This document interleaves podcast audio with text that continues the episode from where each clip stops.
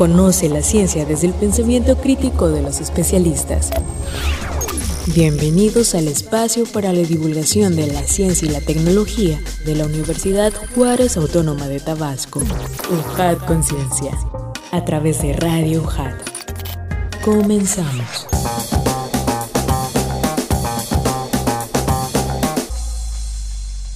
Hola amigos, ¿cómo están? Bienvenidos sean una vez más a este su programa UJAT Conciencia, este espacio de divulgación científica y tecnológica de la Universidad Juárez Autónoma de Tabasco. Bienvenidos a Radio UJAT, su casa también en el 107.3 de FM Voz Universitaria y también saludamos a quienes nos escuchan por internet en radio.ujat.mx.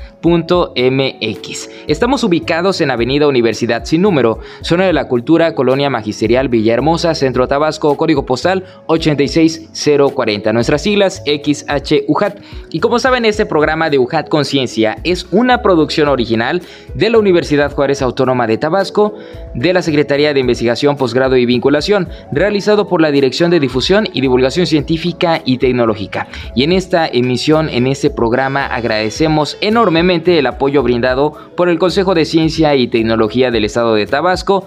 Por supuesto, también, por supuesto, también tenemos que agradecer al Instituto Nacional de Investigaciones Forestales, Agrícolas y Pecuarias, INIFAP, Campo, de, eh, Campo Experimental Huimanguillo, y a la Dirección de Comunicación y Relaciones Públicas por brindarnos su apoyo en la realización y transmisión de este programa. Asimismo, auditorio, los invitamos a que sean parte de nuestra comunidad en redes sociales, que cada vez somos más y eso nos tiene muy contentos. Estamos en Facebook, Twitter, Instagram y YouTube como Ciencia y Tecnología UJAT y también ya estamos en TikTok para quienes disfrutan de esa plataforma Ahí se pueden echar un chapuzón científico. Y también les decimos que pueden escuchar nuestra versión de podcast de UJAT Conciencia en Spotify. Nos encuentran como UJAT Conciencia o como Ciencia y Tecnología UJAT. Después de toda esa información, vamos a seguir escuchando más, pero más en el ámbito internacional. Así que ahorita regresamos y no se desconecten. Investigadores descubren técnica para disminuir la contaminación y recuperar el petróleo en los cuerpos de agua.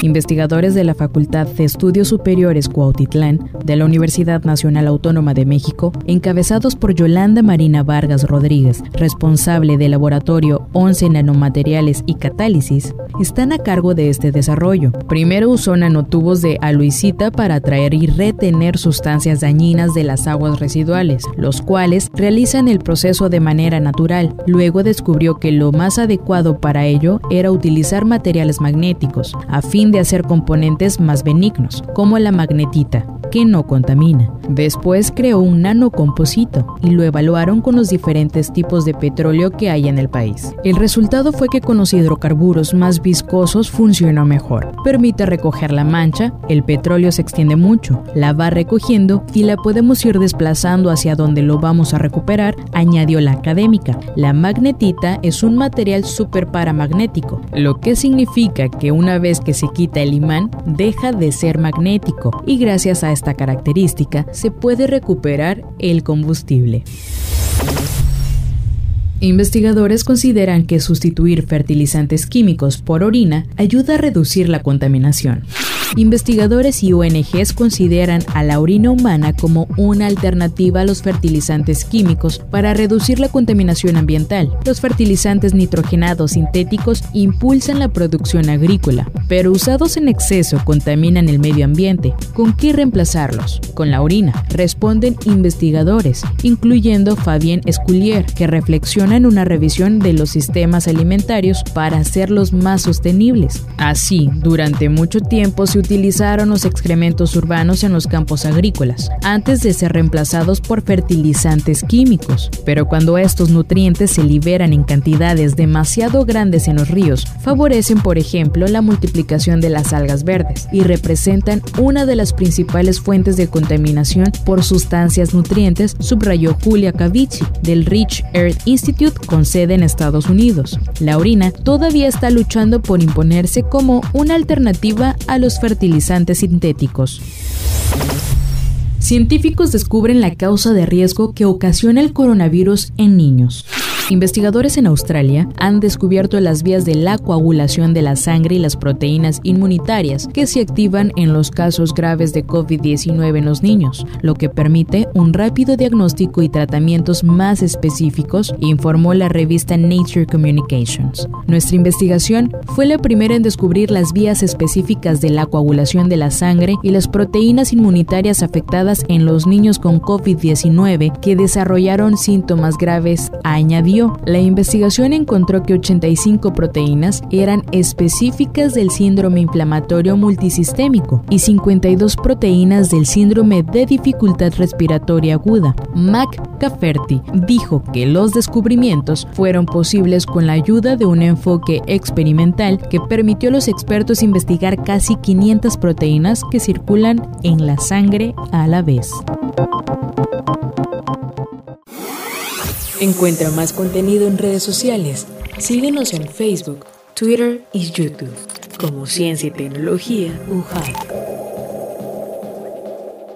Efemérides científicas. El 2 de mayo de 1997, el equipo científico de Atapuerca obtiene el Premio Príncipe de Asturias de Investigación por el descubrimiento del homo antecesor, con lo cual se demostró que en Europa ya vivían seres humanos hace más de 800.000 años, mucho antes de lo que se pensaba. El 3 de mayo es el Día Mundial de la Libertad de Prensa. Esta fecha brinda la oportunidad de evaluar la libertad de prensa a nivel mundial, de defender los medios de comunicación de los ataques sobre su independencia, así como de rendir homenaje a los periodistas que han perdido sus vidas en el desempeño de su profesión. El 4 de mayo de 2003, el primer equino clonado, una mula, nace en la Universidad de Idaho, en Estados Unidos por lo que fue bautizada Idaho Hem. Los investigadores, que solo consiguieron llevar hasta el final 3 de los 21 embarazos que intentaron, después de 307 intentos, utilizaron una célula de un feto de mula y un óvulo de un caballo. Este mismo día, conmemoramos el Día Internacional del Combate de Incendios Forestales. Estos héroes anónimos, hombres y mujeres, ponen en riesgo su integridad física y hasta su vida por proteger nuestra biodiversidad. Y el 8 de mayo es el Día Mundial de la Cruz Roja y de la Media Luna Roja. En conmemoración del nacimiento de Henry Dunant, el fundador de la Cruz Roja, el objetivo de este día es reconocer la encomiable labor de voluntarios y empleados que todos los días salvan vidas, ayudan a los más desfavorecidos y cambian mentalidades.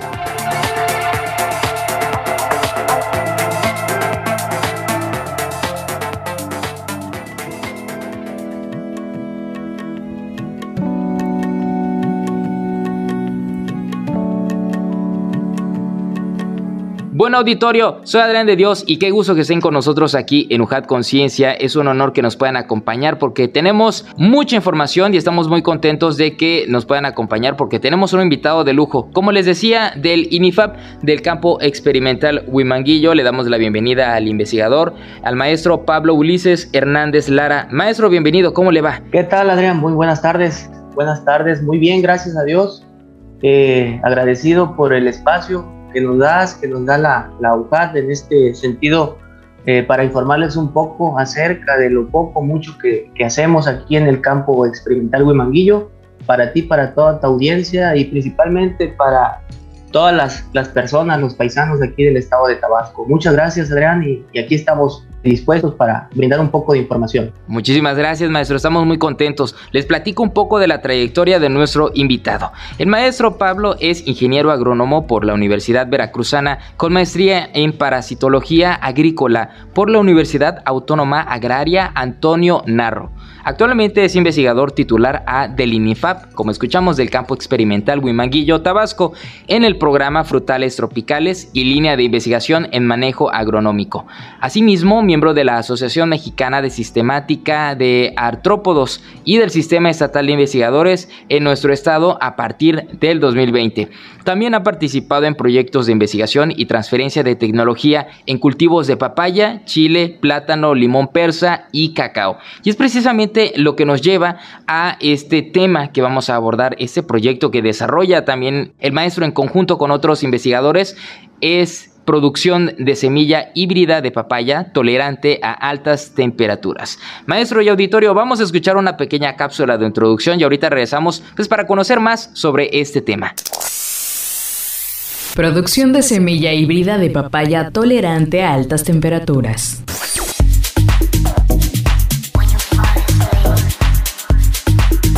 El cultivo de papaya en México mantiene una producción constante. El promedio de 2016 a la fecha es más de 1.6332.18 toneladas, de acuerdo con datos del Servicio de Información Agroalimentaria y Pesquera, SIAP 2021. Sin embargo, su demanda ha aumentado considerablemente, ya que no solo se comercializa en el mercado local, sino también en el nacional e internacional.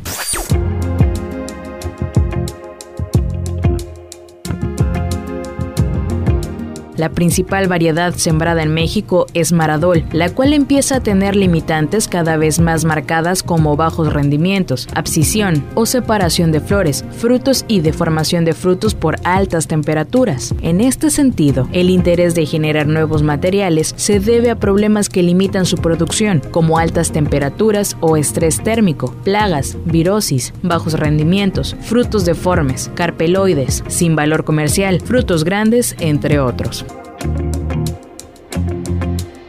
Las temperaturas mayores a 35 grados Celsius cada vez son más comunes a consecuencia del cambio climático. Provocan el aborto de flores y deformación de frutos de la papaya maradol, lo que disminuye el rendimiento y en consecuencia el precio de la fruta se incrementa. Una opción es la papaya híbrida MS por J, que proviene de progenitores del cultivar maradol, así como una papaya criolla seleccionada en el estado de Tabasco, que hereda tolerancia a temperaturas superiores a 35 grados centígrados, sin disminuir su rendimiento, teniendo un mejor desempeño en la siembra.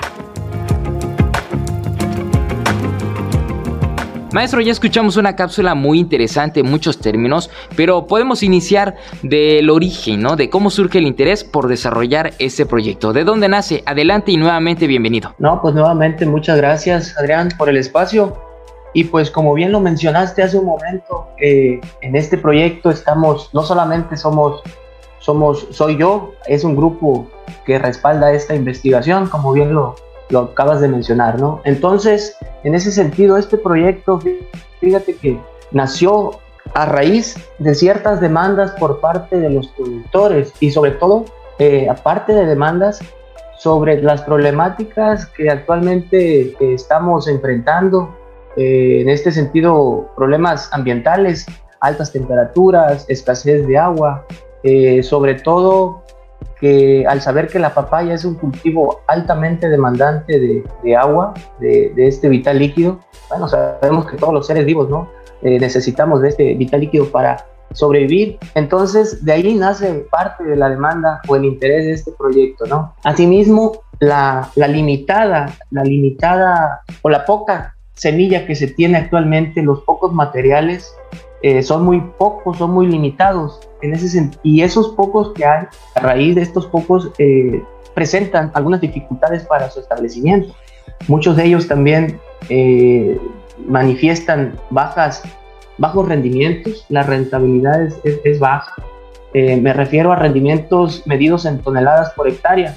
desafortunadamente, el cultivo de papaya, bueno, no desafortunadamente, la, la, la variedad más extendida y más este, sembrada a nivel nacional es, la que todos, me imagino que muchos de nosotros conocemos, hemos escuchado, hemos probado un fruto de esta variedad, que es la variedad Maradol. Desafortunadamente, por estas condiciones que te mencionaba, está teniendo ciertos problemas, eh, problemas como caída prematura de flor, de frutos pequeños o incluso ya frutos grandes, abscisión, aborto de flores, de frutos.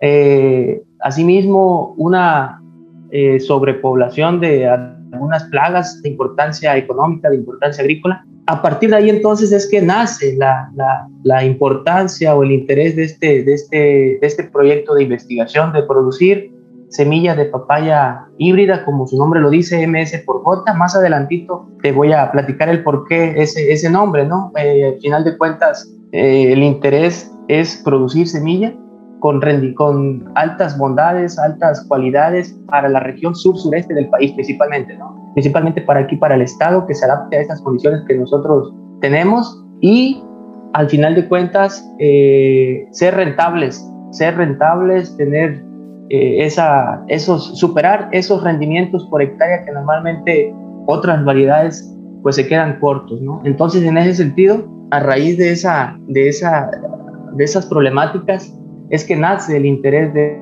este proyecto. Como te decía también, las altas temperaturas que hoy día están influyendo mucho aquí en la región es otra de las del por qué nosotros incidimos en, producir materiales cada vez más, pues más resistentes ¿no? a todos estos cambios que se están viviendo hoy día, ¿no? Maestro, una pregunta, ¿dónde empiezan o cuándo empiezan a recibir la demanda de los comentarios de los productores? Porque sabemos también que ellos son quienes tienen de cerca estas problemáticas, ¿no? Estas situaciones. Sí, por supuesto, las demandas pues siempre han estado, ¿no? Ahí presentes por parte de ellos. Para darte un contexto de cómo estamos aquí en el estado de Tabasco, Tabasco no figura tanto como un importante productor de este cultivo de papaya, ¿no?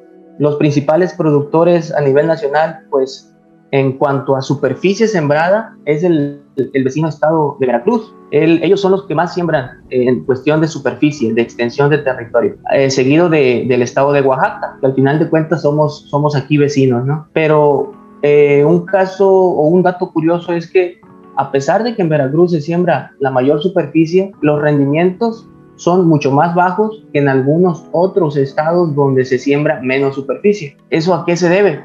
Quizá mucho se deba a la falta